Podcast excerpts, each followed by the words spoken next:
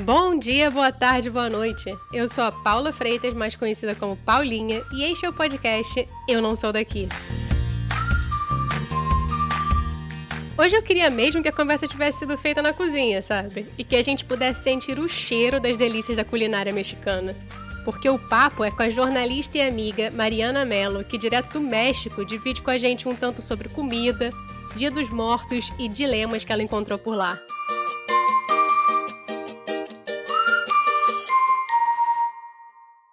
Oi, Mari. Olá, tudo bem? Olá, como se diz aqui. Que onda?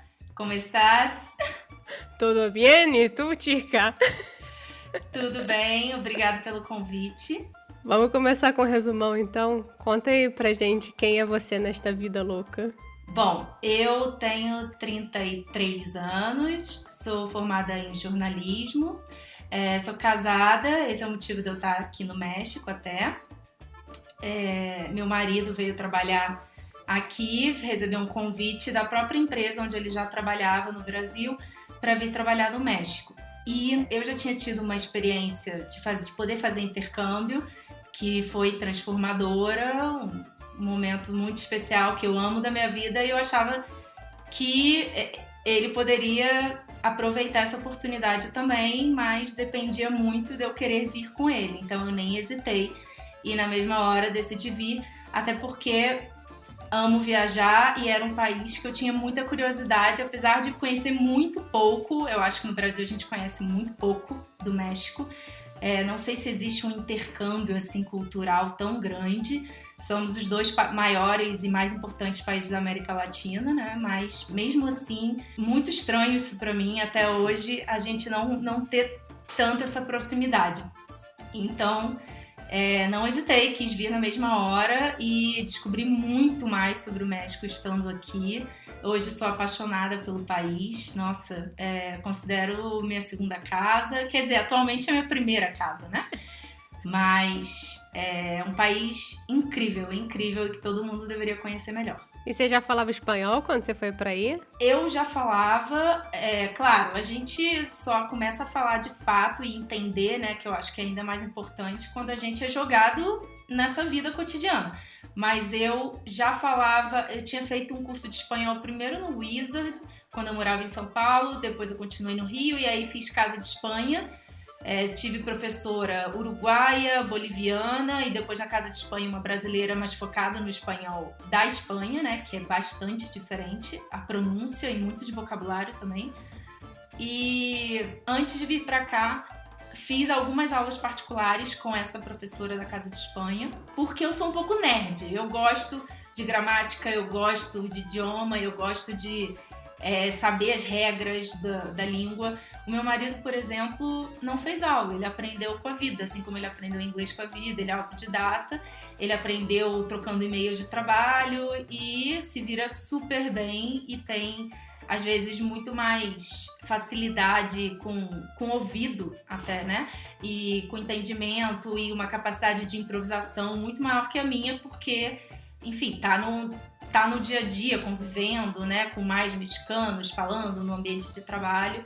E eu acabo falando, falei mais em aulas, falei mais com amigos, mas em outros tipos de situações. Ele já fez apresentação, já fez reunião. Mas enfim, os dois, depois de quase três anos aqui, os dois falam. Falam e se viram muito bem e somos elogiados até, incrivelmente, por muitos mexicanos. Não esperava menos. Mas você falou uma coisa interessante, assim, de fato, né? Somos os dois maiores países da América Latina e a gente conhece muito pouco, assim. E você acha que por ser um país latino foi fácil essa adaptação ou você viu muita diferença como, quando você começou a morar aí? Nossa, para mim foi muito fácil. Eu acho que cada pessoa tem a sua experiência, não tem como generalizar, mas eu, eu achei o trato dos mexicanos com as pessoas muito parecido com o nosso no Brasil. Então a gente foi muito acolhido, abraçado aqui. Eu acho que cada experiência é uma experiência. Então eu conheço pessoas que não se sentem abraçadas, que acham que os mexicanos são muito fechados. E existe mesmo essa essa teoria, vários ensaios sobre isso. Otávio Paz fala em O Labirinto da Solidão, que o mexicano é um ser muito solitário, muito fechado para o mundo, né, com, um certo medo assim de se abrir para o mundo.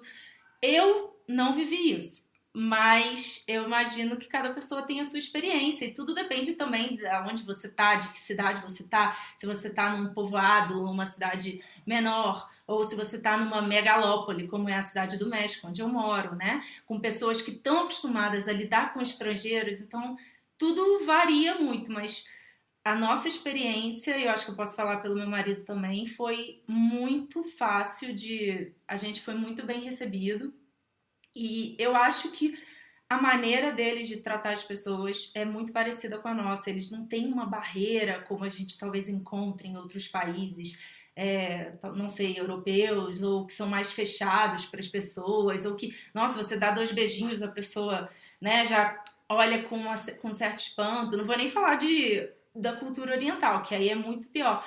E aqui eu não experimentei nada disso. Assim, eu me sinto muitas vezes até eu esqueço que eu estou em outro país porque o trato é muito parecido.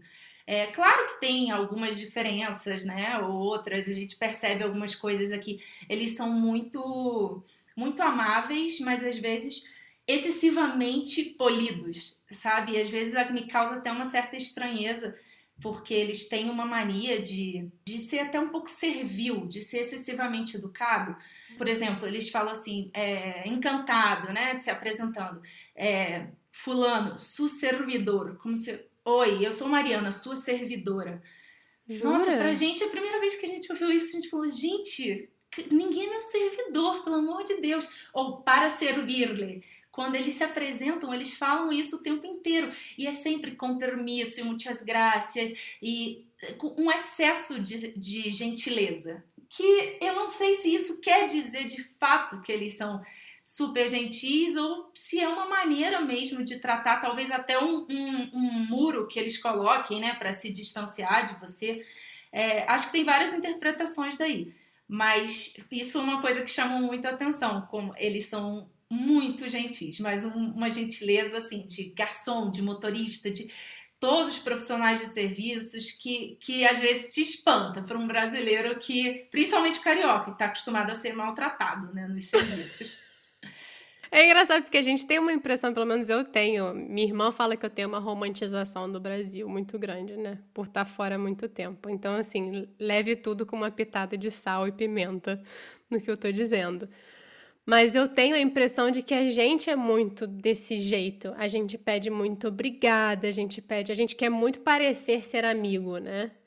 Que para culturas mais frias, como você disse, pode até parecer pouco genuíno. Então, assim, se você está falando que o mexicano é ainda mais, deve ser outro nível. É ainda mais. É. Às vezes é um tom servil e que me causa estranheza, por isso eu lembro que a gente foi a Cuba e aí a nossa host, né, a pessoa que nos recebeu, falou que aqui no México é uma diferença, uma peculiaridade do espanhol aqui. Quando você não escuta o que alguma pessoa falou, por exemplo, nos Estados Unidos, em inglês você falaria what? Ou pardon em francês, aqui é mande ou seja, manda, manda o quê? Você não manda em mim, mas eles têm algumas coisas de. Essa cubana até falou: o mexicano fica pedindo para você mandar nele toda hora. Isso é uma, é uma peculiaridade do México, da língua. não sei como que o idioma evoluiu para que aqui falei mande em vez de perdão quando você não escuta o que o outro falou. É muito engraçado isso, mas tem esses alguns exemplinhos assim. Bom, eu, eu tenho amigos que trabalham em empresas que lidam o tempo inteiro com mexicano e com brasileiro, né? Porque, como a gente estava falando, são as duas maiores potências, né? As duas centros da América Latina e eles falam que o trato é totalmente diferente. Os brasileiros são muito mais diretos, sabe? Numa reunião, ele vai direto ao ponto. O mexicano ele fica fazendo rodeios e pergunta: "E como é que você tá? E como é que tá sua família? Como é que tá sua avó?" Até ele conseguir falar de fato o que ele quer, porque tem essa esse excesso de gentileza. Enquanto que o brasileiro, não, olha só, hoje eu tô aqui para falar disso, disso, disso, se tiver que dar uma bronca, vai dar, entendeu? Ele não tem muita cerimônia. Acho que os mexicanos fazem muita cerimônia. E é isso, é, é uma, uma coisa que a gente identifica aqui muito clara, assim. Acho que todo mundo identifica de, de início isso. Pode ser positivo e pode ser negativo, né? Depende do ponto de vista. Com certeza. É, e, e eu vejo muita gente falando que isso é, pode não querer dizer de fato uma postura servil ou uma postura é, se colocar por baixo de você. Não necessariamente é isso. Muitas vezes é só uma defesa mesmo, né, do desconhecido. Eu não te conheço muito bem, então eu vou, eu vou te tratar com muita gentileza e, enfim, pra gente não se misturar muito. Mas existem, eu percebo algumas outras coisas também, e aí não sei se tem a ver com isso, mas aqui a gente tem amigos, a gente fez amigos muito queridos e que eles nos, nos dizem a todo momento, los queremos. É, que te quero quase um te amo, né? Uhum. Também existe o te amo. E aí a gente percebe, gente, no Brasil eu não falo te amo para os meus amigos toda hora, sabe? É, é uma coisa até que chama atenção. Vários cartões de Natal agora recebendo los queremos, los queremos, amigos, não se vayam, los queremos. Acho tão fofo e, e eu percebo que eu tenho uma dificuldade para retribuir isso. Não porque eu não sinta, mas porque eu acho que é muito forte, sabe? Falar isso assim o tempo inteiro. E eles falam sem cerimônia. Então isso é bem, bem bacana também. Que legal, que legal. É bom, né, receber afeto, ainda mais nesse período estranho que estamos vivendo. Poxa, nunca é demais, com certeza. Falando em afeto, Vamos falar de comida? Porque eu acho que o outro não tem nada mais afetuoso do que comida nesse mundo. Nossa, com certeza. E engraçado porque a comida, ela é uma, como é uma coisa muito presente no nosso dia a dia, muitas pessoas quando não se identificam com a comida, se sentem muito mal, né? Não se sentem acolhidos, sentem que não pertencem àquele lugar por não se identificar com a comida. No meu caso, eu reconheço que a comida daqui é muito diferente da do Brasil. Bastante. Mas eu me identifiquei muito com a comida daqui. Então, eu sou apaixonada e não consigo nem pensar no momento em que eu tiver que ir embora e não tiver mais acesso a esse tipo de comida. Mas eu sei que isso um dia vai acontecer e eu vou ter que me adaptar a essa situação. E acho que é uma questão da memória afetiva também. Eu vou valorizar as vezes que eu vier aqui, experimentar as comidas, é, e talvez eu consiga encontrar alguma coisa no Brasil. Mas fato é que a base da alimentação aqui é muito diferente da nossa no Brasil, né? A base é o milho. Então, a tortilha, que é a, a grande instituição do México, e não confunda com a tortilha espanhola, porque tortilha espanhola é um tipo um omelete com batata, né? Ovo também, né? É. E a tortilha mexicana é um disco de uma massa de milho, né? É, é, passa por um processo que chama de nixtamalização, que é tipo cozinhar o milho num, numa solução alcalina, tipo num cal. Então o milho perde alguma uma acidez, imagino, né? E aí, por isso que ele, eu acho que ele é mais bem digerido pelo organismo. E fato é que eles comem é, a tortilha o tempo inteiro, né? A tortilha é. Tudo aqui vira taco, no fim das contas. O taco nada mais é que você fazer uma dobrar a sua tortilha e rechear com algumas coisas dentro. E existe taco de tudo que você possa imaginar.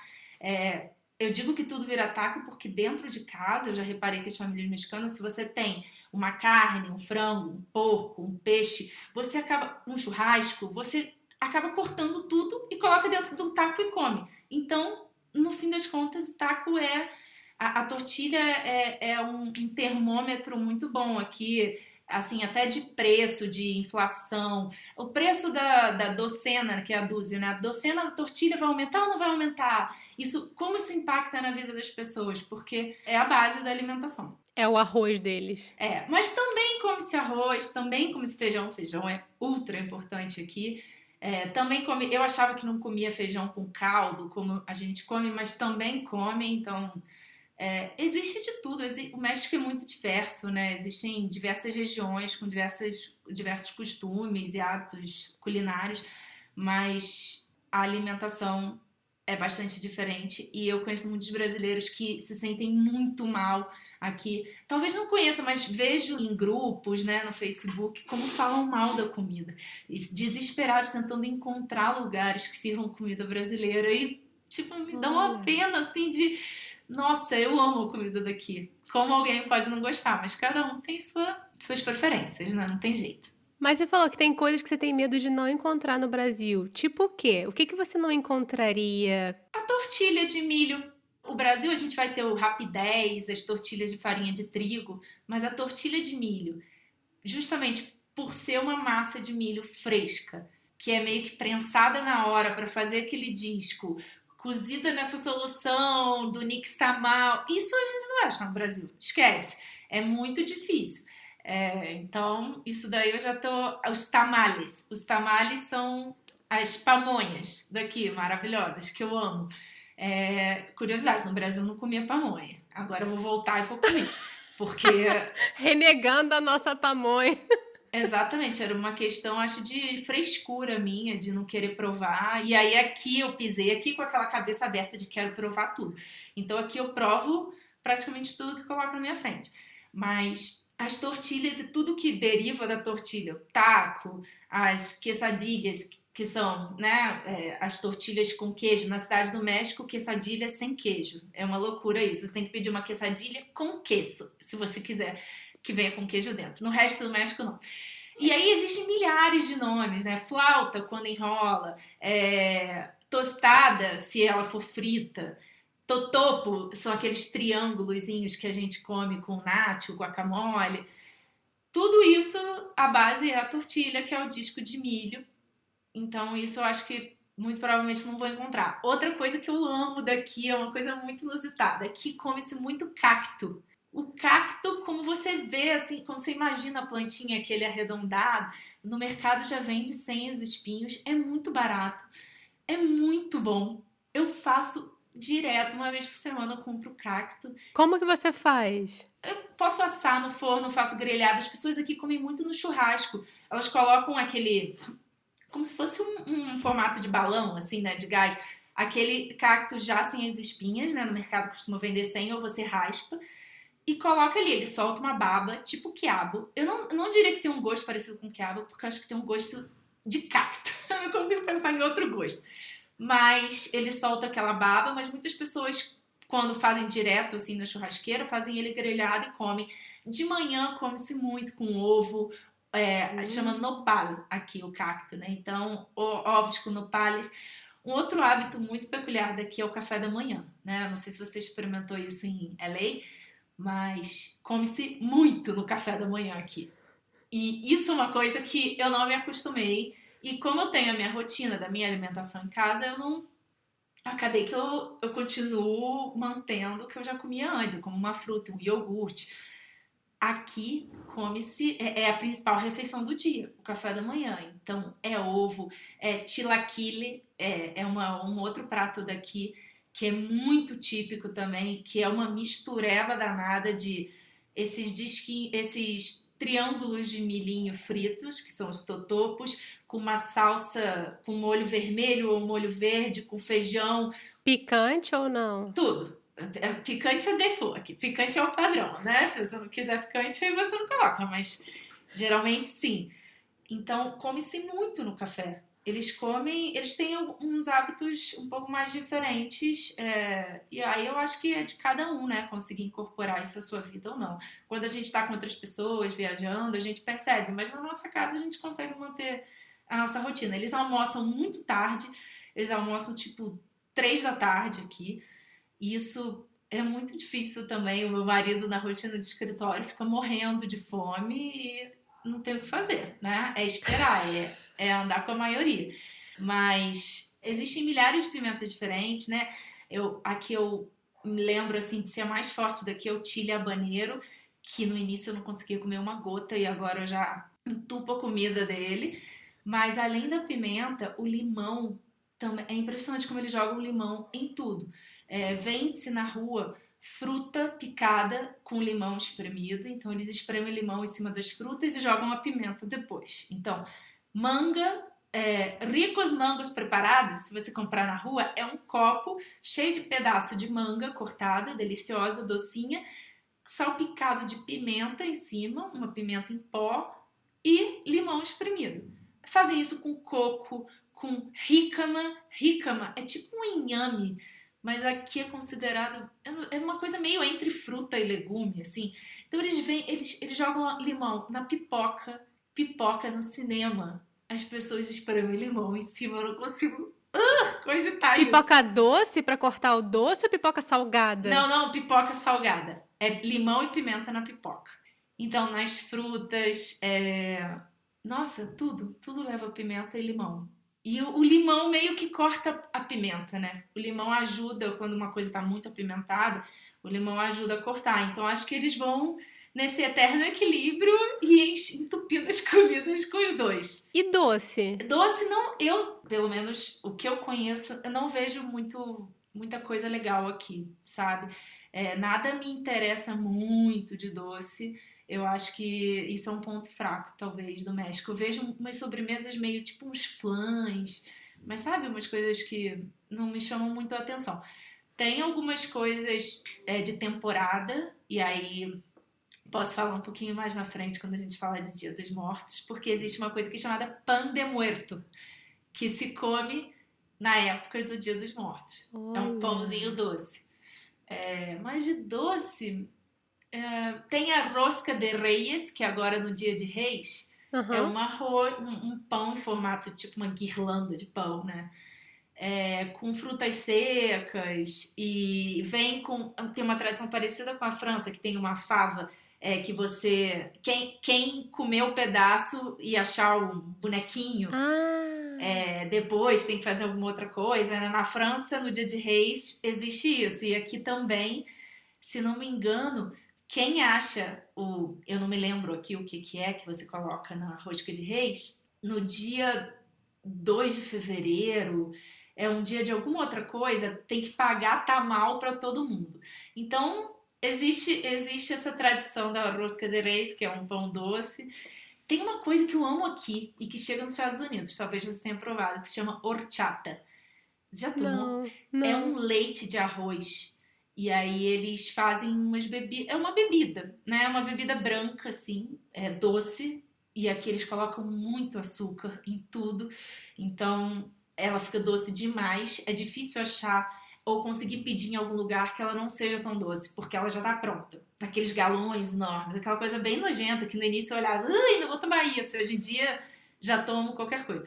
Mas a horchata é muito bom, é um leite de arroz, é, parece um pouco com arroz com leite, arroz doce. É uma delícia, mas não vem um pedaço de arroz, não, é só a bebida. Só o leite Os, mesmo.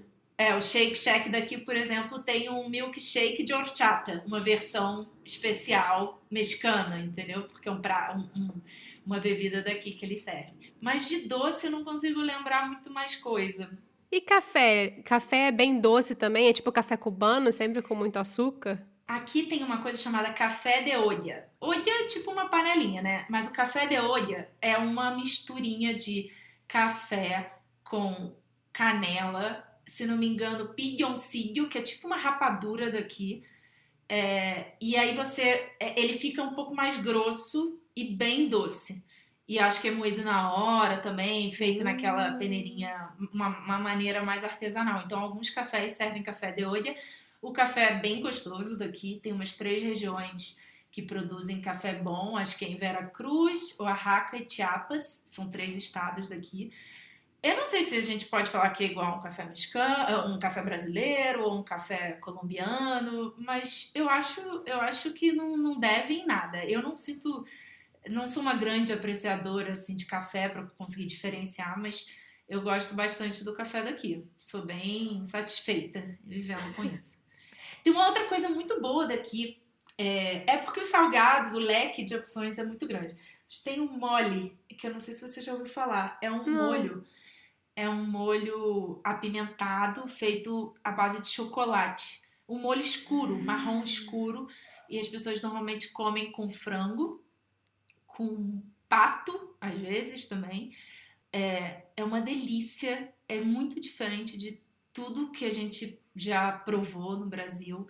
É muito bom. Ele vem, eu já vi vendendo em pó e você meio que dilui ele em casa, ou, ou uma pasta grossa também, e aí você vai jogando tipo caldo de caldo de frango, caldo de legumes, e aí você vai deixando na consistência que você quer. É maravilhoso. Mole é uma coisa que um presentaço para levar para o Brasil, para os paladares mais mais corajosos, né? Mas é uma delícia. Muito Nossa, bom. quero muito provar. Quero muito, muito, muito provar. Eu nunca tinha, nem sabia que existia isso. É tipo cacau que você bota na, em cima de carne, de pato, de carne bovina, carne de tudo quanto é jeito? Isso, tem tamal que vem com mole dentro, é, tem arroz com frango e mole. É, existem várias coisas. O, o, cacau disse que é daqui, né? Então, assim, o, o chocolate veio do, da, do idioma náhuatl, do, que os astecas ou mexicas falavam. O ritomate, que é o tomate, o aguacate, tudo, todas essas terminações aí tem algo em comum, né? Então, disse que foi criado aqui o chocolate, mas eu, ele não é doce esse molho. Então, talvez sim ele seja a base do cacau, mas não do chocolate, né? Uhum. Que para deixá-lo adocicado. Mas é uma delícia. É uma. Hum. É, você encontra bastante, ele não custa caro, ele vende industrializado no mercado, mas também vende em outros lugares mais artesanais, né? Digamos assim. É bem famoso em Puebla, então é o mole poblano. Muita gente come no estado de Puebla, né? Que é aqui pertinho. Quero, quero, quero, quero. Mas vamos voltar então. Você falou aí, você deu uma deixa para o Dia de los Muertos. E eu queria perguntar um pouquinho, até porque assim, esses últimos meses eu acho que todo mundo meio que falou de morte, teve que enfrentar a morte, teve que enfrentar medo de morte, ou teve que enfrentar possibilidade da morte de alguma maneira, né? E nunca, eu acho que para nossa cultura brasileira depende muito da religião que a gente vem, né? Mas a morte pode ser um, um carinho no coração, um afago para uma esperança de algo mais, ou pode ser apenas o fim de uma coisa que a gente viveu. Eu não sei, assim, a minha, eu acho que a referência mais recente de morte e México, eu acho que é o filme da Pixar, O Coco. Eu acho que é impossível não falar de Dia de los Muertos e não mencionar o Coco. E toda vez, já vi esse filme umas três vezes, e toda vez que eu vejo, eu passo mal de chorar passo mal de chorar. E é lindo demais. E assim, eu acho que você estando aí, tendo passado por um dia de los muertos e trazendo curiosidades, eu assim queria saber como que tem sido para você e o que que você viveu. Bom, eu já estou aqui desde 2018, então teoricamente passei três dias dos mortos, né? Em 2018 eu fazia aula de espanhol em uma universidade uma universidade incrivelmente chamada La Salle, da rede de universidades e colégios lassalistas. Na universidade houve uma decoração, as pessoas fazem é, atividades especiais, é um, é um momento especial do ano, eles toda a rua, todas as instituições estão decoradas, né, com, com um tema especial. Só que eu não consegui viver de fato a, a noite, né, do Dia dos Mortos, porque eu acabei saindo daqui na época para ir para o Brasil votar. Em 2019 foi quando eu realmente consegui viver. Foi muito interessante. O que a gente fez? A gente. Primeiro que a gente se maquiou de Katrina, né? Que é a, a caveira. É, o meu marido se maquiou no trabalho dele e eu me maquiei em casa. A gente alugou um carro e foi para uma cidade que disse que é a cidade que inspirou o coco que chama Tzintzuntzan, é um nome muito engraçado, né? No estado de Michoacán, que é um estado, essa região do estado é super conhecida pelas celebrações de Dia dos Mortos. Então, a gente saiu daqui, passou numa locadora de carros vestidos de caveira, maquiados de caveira, e todo mundo na rua fantasiado de caveira, então isso não é um problema nenhum para eles. Eu, cara devia estar achando engraçado, o funcionário, mas paramos depois no meio da estrada, tomamos café e as pessoas brincam. E aí chegamos nessa cidade e fomos ao, ao Panteão, né, que é o cemitério. Eles fazem uma vigília, então durante toda a noite é, todo mundo está caminhando pela cidade, a cidade está toda decorada com cempasútil, que é aquela flor tipo um cravo é, laranja. No Brasil, acho que é uma folha, é uma flor branca, né? Que a gente associa mais à morte. Esse, esse mesmo cravo, mas branco. Aqui é laranja. E aí a gente ficou passeando, assim, andando no cemitério, muita gente, com muitas oferendas, é, nas tumbas mesmo das pessoas. Então, uma, uma experiência muito louca, muito diferente de tudo que a gente já viveu na vida, porque a morte, como você disse, eu, pelo menos no Brasil, associo muito, tenho muita dificuldade em lidar com a morte. É uma coisa difícil para mim.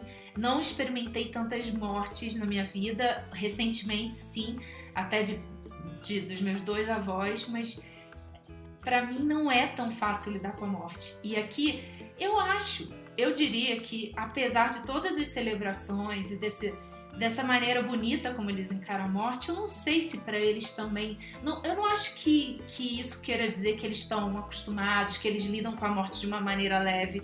Eu não sei se é bem isso. Eu já vi algumas algumas cerimônias de velórios, não que eu tenha ido, mas às vezes sai na rua, né? Tipo uma mini procissão. E parece ser uma coisa dolorida também mas acho que acho que eles também têm uma tradição católica muito forte, cristã, de ter, de ter medo da morte, né? Como a gente, mas fato é que no fim de outubro, início de novembro, o espírito assim que está nas pessoas é, é uma coisa muito bonita de, de homenagear, de reconhecer, de lembrar das pessoas que se foram. E o que é muito legal é que eles fazem homenagens, então eles fazem essas oferendas todos, além dessas, dessa decoração na rua, de comprar flor, de, da cidade ficar toda enfeitada dentro das suas casas, e isso eu não tive coragem de fazer, porque eu acho que eu.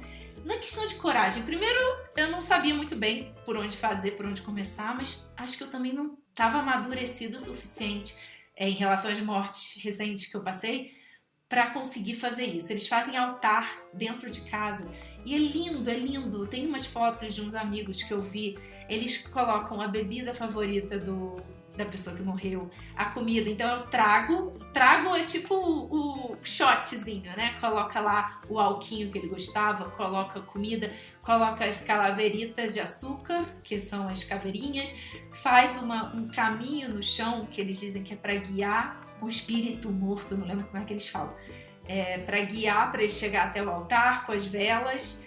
É, acho que tem que ter água.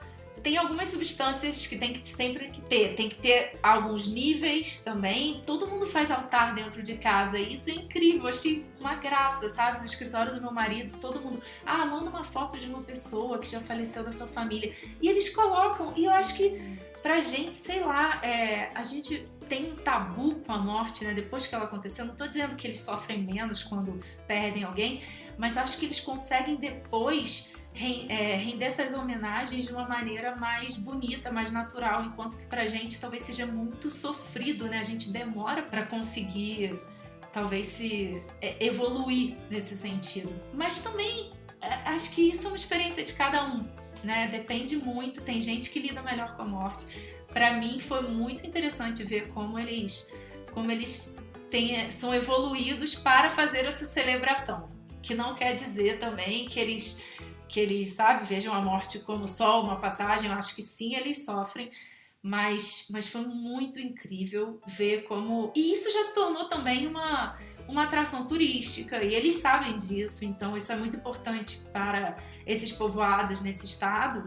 É o principal momento do ano em que eles recebem turistas, a cidade estava lotada de gente. E é muito curioso ver como as famílias é, que estavam no cemitério velando os seus mortos, né? Eles não se incomodavam com uma enxurrada de turistas. Estava chovendo, estava um lamaçal, a gente estava enfiando o pé na lama nos cemitérios e eles estão lá, levam as, as tipo um isoporzinho deles para passar a noite inteira.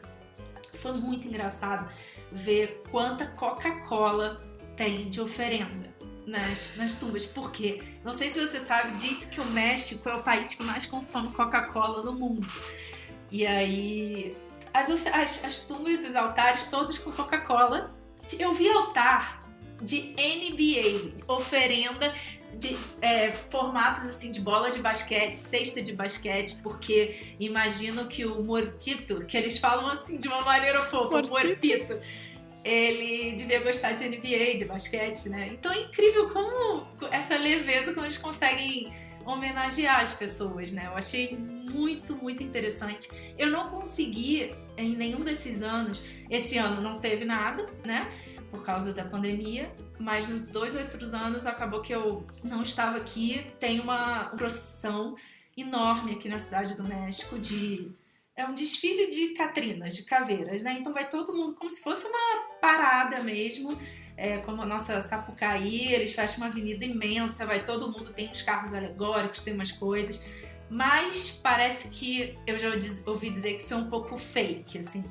É, hum. isso apareceu num filme do 007, do James Bond. Eu não me lembro qual, eu não vi esse filme, não lembro o título mas ele tá fugindo numa perseguição no meio de uma procissão de Dia dos Mortos, e aí isso ficou famoso, e aí sabe quando, quando, acontece aquela retroalimentação? O filme, todo mundo vem aqui porque acha que vai ver o que tá no filme, aí eles fazem uma procissão de fato para as pessoas verem e atrai turista.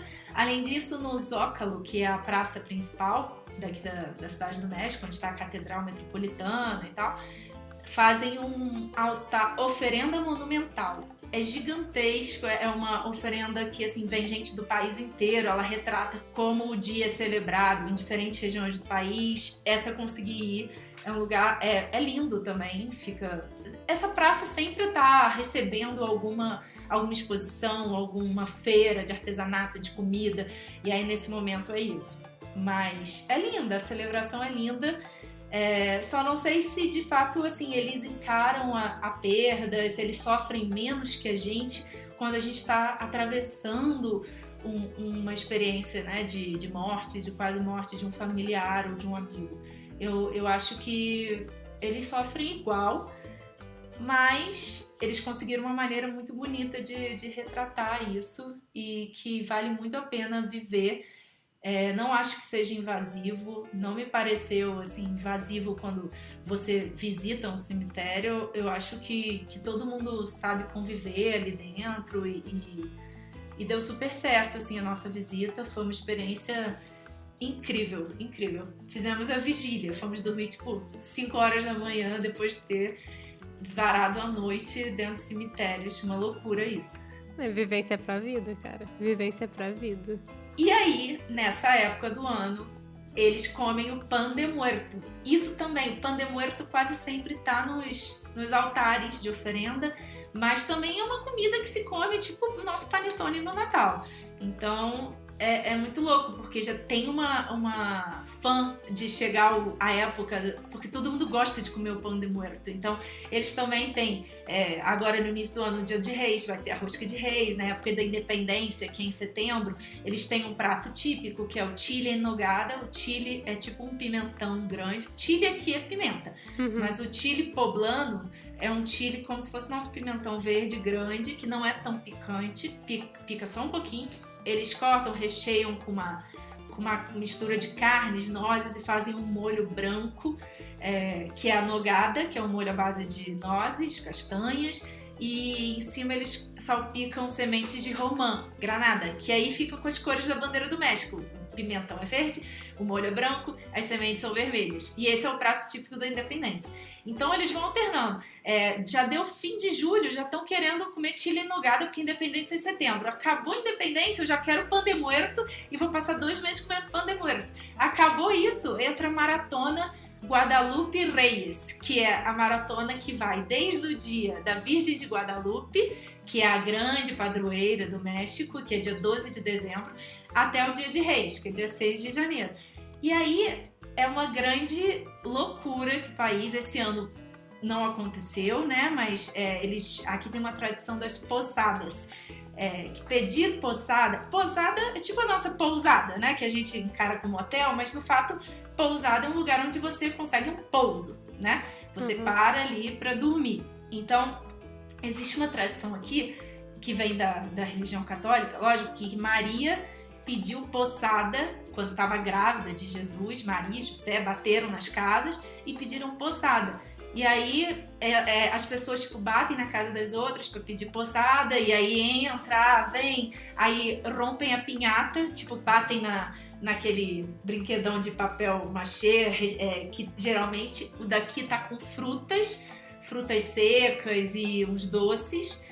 Então você rompe a pinhata, você bebe. Para muitas pessoas não existe mais um sentido religioso, né, nessa tradição. É muito mais uma desculpa para se juntar todo mundo e beber. E desde o dia 12 de dezembro até o dia 6 de janeiro, eles carregam na, nas comemorações. esse ano, de novo pela pandemia, o governo estimulou várias vezes, pessoal, não façam poçadas, porque eles sabem que é uma tradição muito forte, assim como no dia 12 de dezembro.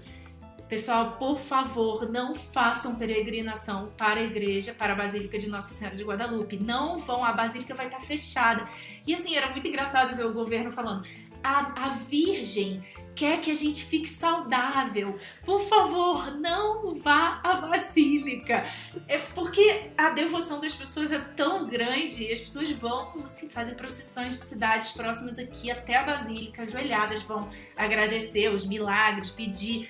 Então a Basílica fica lotada na noite das manhanitas da Virgem. Por quê? Aqui no México, é uma curiosidade, não se canta parabéns como no resto dos países que falam espanhol.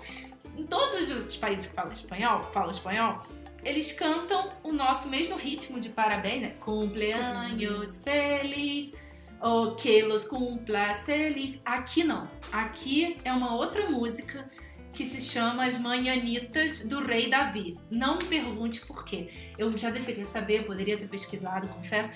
Mas é, as pessoas conhecem até o México por isso, sabe? Outros países que falam espanhol, que tem acho que um intercâmbio cultural maior com o México, eles sabem que no México é manhanita, no México não é o, o cumpleaños feliz.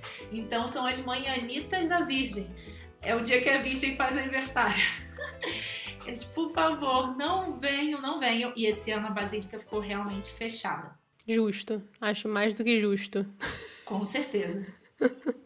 E quanto ao machismo? Você chegou a sentir isso por aí, mesmo a gente tendo vindo de um país tão machista como é o Brasil? Então, o México, quando eu cheguei aqui, eu senti uma diferença bem grande em relação ao Brasil nesse no, no que diz respeito ao machismo. É, eu moro num bairro super é, hipster, vamos dizer assim, em que moram vários estrangeiros, um bairro gentrificado, um bairro que tem vários cafés, restaurantes, e ainda assim, se eu saio de calça de fazer exercício, calça legging na rua, eu ouço várias gracinhas. É impressionante, é a primeira vez, é, para não dizer short, tá? Quem sai de short, mulher, aqui aonde eu tô, na cidade do México, você bate o olho e fala assim, é estrangeiro, porque as mulheres não saem de short. E aí, acho que é um mix de várias coisas. Acho que Primeiro, uma cidade fria, em geral, tá? Em, em, algumas épocas do ano não, mas é uma cidade a 2.200 metros de altitude, que o clima geralmente é bem ameno, na sombra é friozinho, mas acho que também tem um conservadorismo grande, um aspecto religioso e um machismo bizarro que eu, quando cheguei aqui, pensei, gente, o Brasil era assim há uns 15, 20 anos, sabe? Não tô dizendo que no Brasil não tenha, mas sabe, é, sem, sem pudor nenhum. O cara passar no carro e gritando, e o. Todo mundo, todo mundo. E eu, no início, lembro de falar: eu não vou deixar de usar meu short por causa disso. E agora, corta para três anos depois, eu olhei meu armário esses dias e falei: gente, não uso meu short. Porque você acaba se adaptando, né? É um saco você sair na rua. É, eu te contar que eu não tenho nem medo de, de fazer alguma coisa. Às vezes são coisas, é, são trajetos pequenos que eu faço aqui em volta, mas é muito incômodo, é um absurdo ter que ouvir esse tipo de coisa, sabe? Do lado de casa e é, é muito estranho nesse sentido.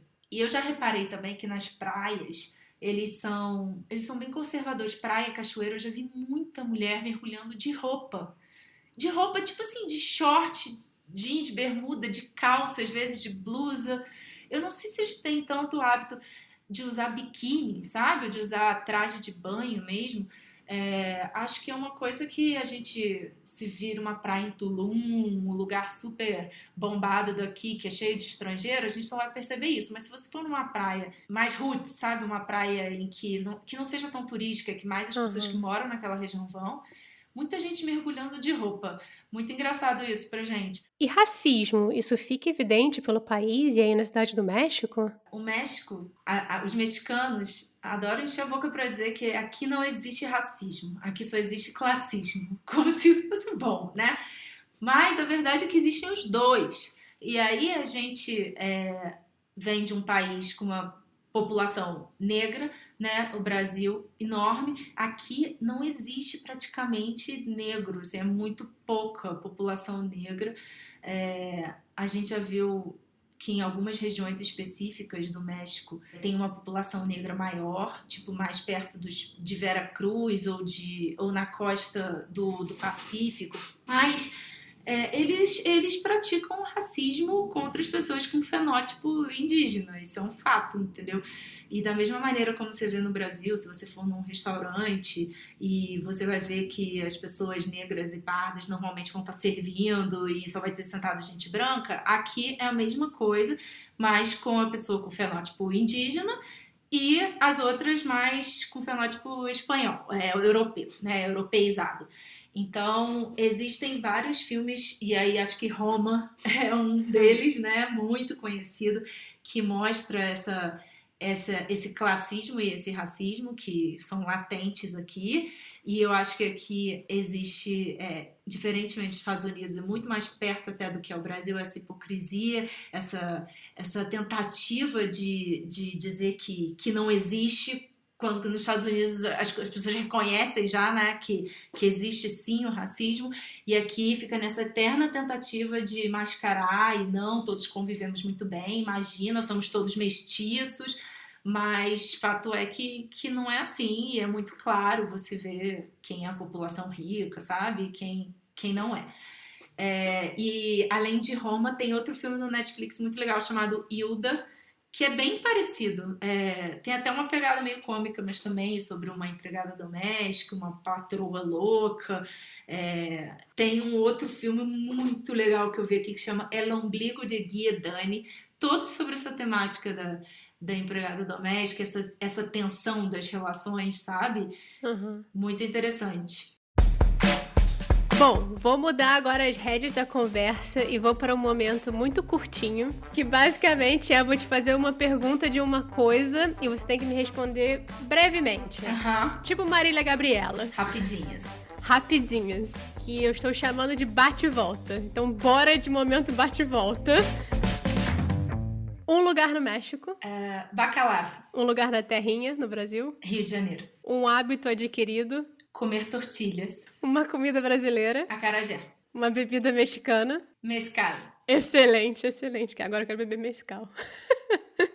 Mas para fechar com chave de ouro, o que, que tem te feito feliz aí nos últimos tempos? O que, que você quer recomendar aí pra galera? De dicas de qualquer coisa que esteja te alegrando. O que me faz de verdade ser feliz aqui é viajar. E infelizmente, nos últimos tempos, isso não foi possível, né? É, o México é um país muito bem localizado, assim, é, em relação ao resto do mundo e a capital do México, onde a gente mora, também em relação ao resto do país. Ela está bem no meio, então todos os voos que a gente pega para viajar para outros lugares duram no máximo duas horas, mas às vezes muito menos. Às vezes uma hora a gente chega em quase todos os lugares do país. Então a gente conseguiu conhecer muita coisa. Eu acho que como o Brasil, o México é um país muito diverso, tem diversos ecossistemas, diversos ambientes, tem deserto, tem vulcão, tem praia, tem Caribe, tem Atlântico, tem o Golfo do o Mar de Cortez, lá a península da Baixa Califórnia. Tem muitas coisas incríveis para conhecer. O México é muito mais do que Cancún. Acho que muita gente precisa saber disso, embora seja muito fácil chegar em Cancún, tenha preços convidativos, tenha uma estrutura hoteleira maravilhosa, que recebe muito mais turistas do que o Brasil, é incrível isso, mas são muito bem preparados. Mas é uma pena não poder viajar aqui agora, porque é um país incrível que assim muda muito do norte para o sul, tem muita coisa para conhecer. Então esse ano a gente infelizmente não conseguiu viajar como gostaria. Mas a gente assiste muita, muita série, muito filme mexicano. Acho que é muito legal. É, eu tenho para recomendar que, como se fala agora, tá na moda falar é um suco de Brasil, né? É um jugo de México. Esse, essa série se chama Clube de Cuervos. É uma série sobre. É, foi a primeira produção original em espanhol do Netflix não foi Espanha, não foi outro país, foi aqui no México. É de 2016, se não me engano, ou antes.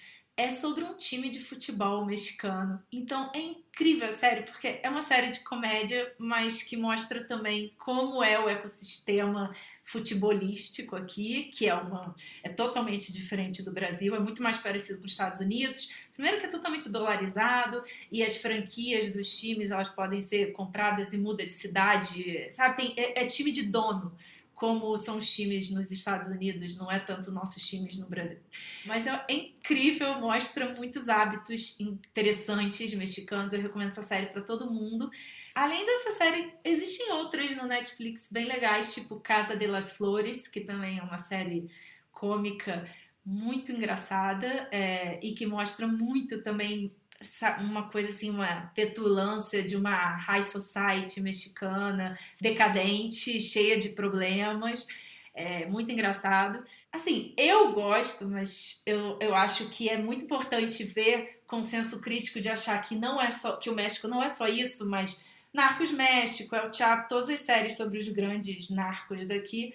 É, acho que vale falar que o México tem essa imagem, né, fora do daqui de que você anda na rua e os narcos estão trocando tiro, estão fazendo massacre em boate, como a gente vê nas séries. E assim, não é nada disso.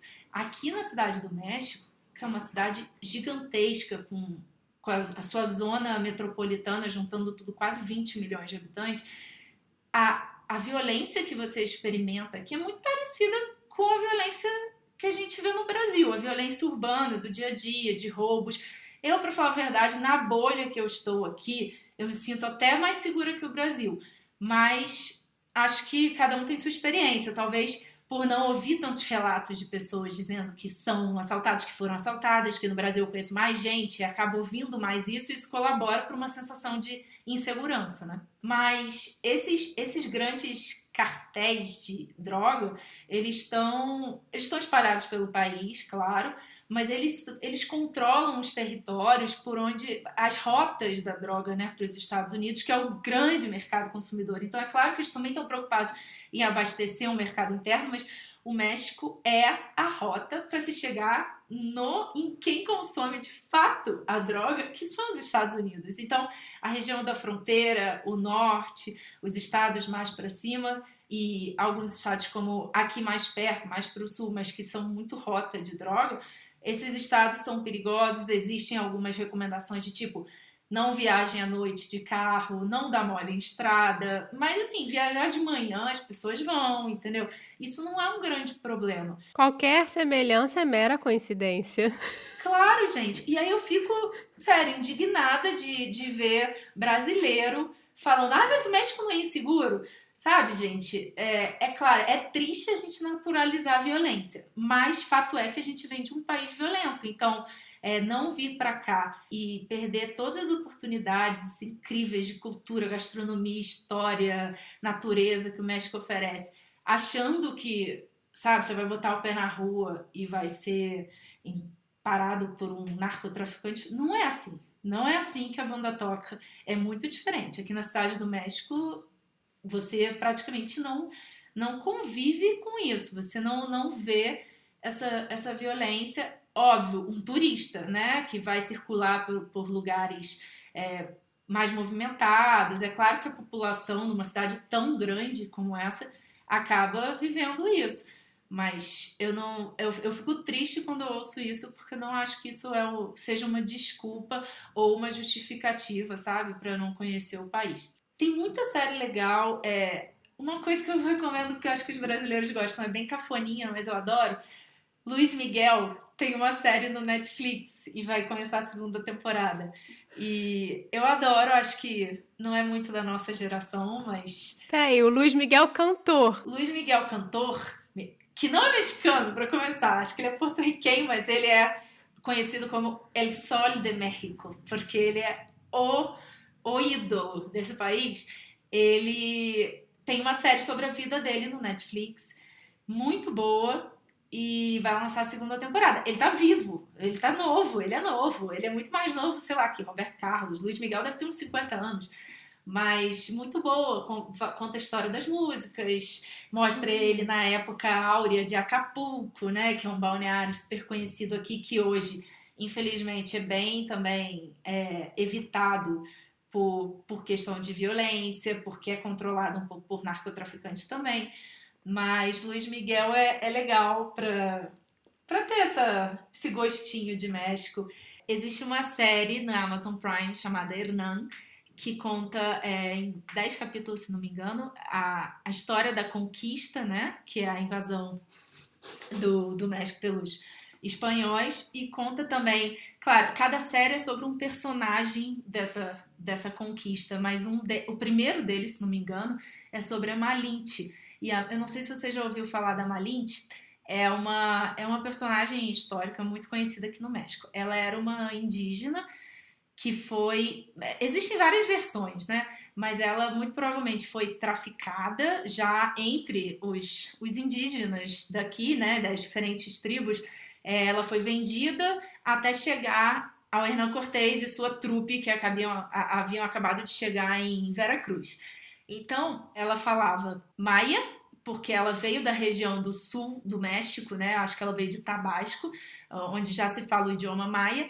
E como ela tinha sido traficada para essa região que falava náhuatl, que é o, o, idioma dos astecas, ela falava as duas línguas e tinha uma facilidade, acho que, de aprender e acabou aprendendo espanhol. Então, ela foi a grande tradutora e que facilitou, de certa maneira, né, abriu esse caminho para que os espanhóis fizessem todas as negociações, porque a conquista não foi só um grande exército de espanhóis chegou aqui e matou. Eles fizeram milhares de alianças, né, com outras tribos, aproveitaram muito bem as inimizades que existiam entre as tribos locais. E ela foi essencial nesse processo de fazer as alianças, de traduzir, de ser a grande interlocutora do Hernán Cortés e aí, claro, a série existe a, a teoria de que ela teve um, ela foi uma amante do Hernan Cortés. Então ela teve um filho com ele. É, e ela é uma figura muito controversa aqui, porque ela, por muito tempo, foi vista como uma traidora por ter feito a tradução que permitiu, mas Gente, a mulher era somente estava se virando e era o que so, era o que a vida impunha ela naquele momento, né? Ela não tinha outra opção. Muito, muito, muito obrigada. É, de verdade, foi um prazer enorme falar com você. Primeiro que eu estava com muita saudade, e eu acho que falando com você deu mais saudade ainda. Ah, eu queria. Você depois, alguém tinha que te entrevistar para o seu podcast, para você também contar todas as suas experiências. Porque você também tem muita história para contar, né? Não, isso aí a gente deixa guardado na gaveta. Não, alguém tem que saber isso.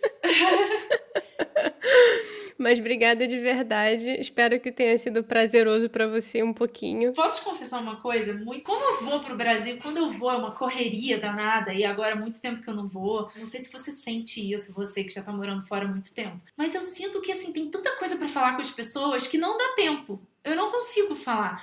E, e, minhas amigas tiveram filho, e sabe, eu fui também em situações meio confusas. Então, acontece que eu, eu chego lá e eu falo sobre outras coisas, eu não consigo falar as minhas impressões do México, os lugares que eu mais gostei, as comidas e as coisas. As pessoas acompanham porque elas veem o que eu vou postando. Quando eu tô com saco de postar, que eu também não tenho tanto saco assim. Então me dá uma pena, porque às vezes eu acho que assim, caramba, eu tenho tanta coisa para falar e que eu, eu não falei isso pra alguém. Eu acho engraçado isso. Eu anotei milhares de coisas que eu não consegui te falar e a gente já tá falando há horas, então não tem, não tem como, né? Tem que ser tem que ser muitas conversas para digerir tudo isso. Tá de bobeira, a gente faz um México parte 2. Opa! a gente chama junto. o Luan para participar no próximo também, para ver as impressões dele. Com certeza, e ele adora. Aposto que vai querer. Mari, muito obrigada por esse bate-papo. E da próxima vez a gente grava comendo o italiano do Ungra lá em Niterói. Um bom dia, boa tarde, uma boa noite e até a próxima. O Eu Não Sou Daqui foi apresentado por Paula Freitas, editado pela Stephanie Debilly e arte da Gabriela Altran, com consultoria do João Freitas. Caso você conheça alguém que não é daqui e nem de lá e tem boas histórias para contar, manda pra gente lá no Instagram, nsdaqui. Até a próxima!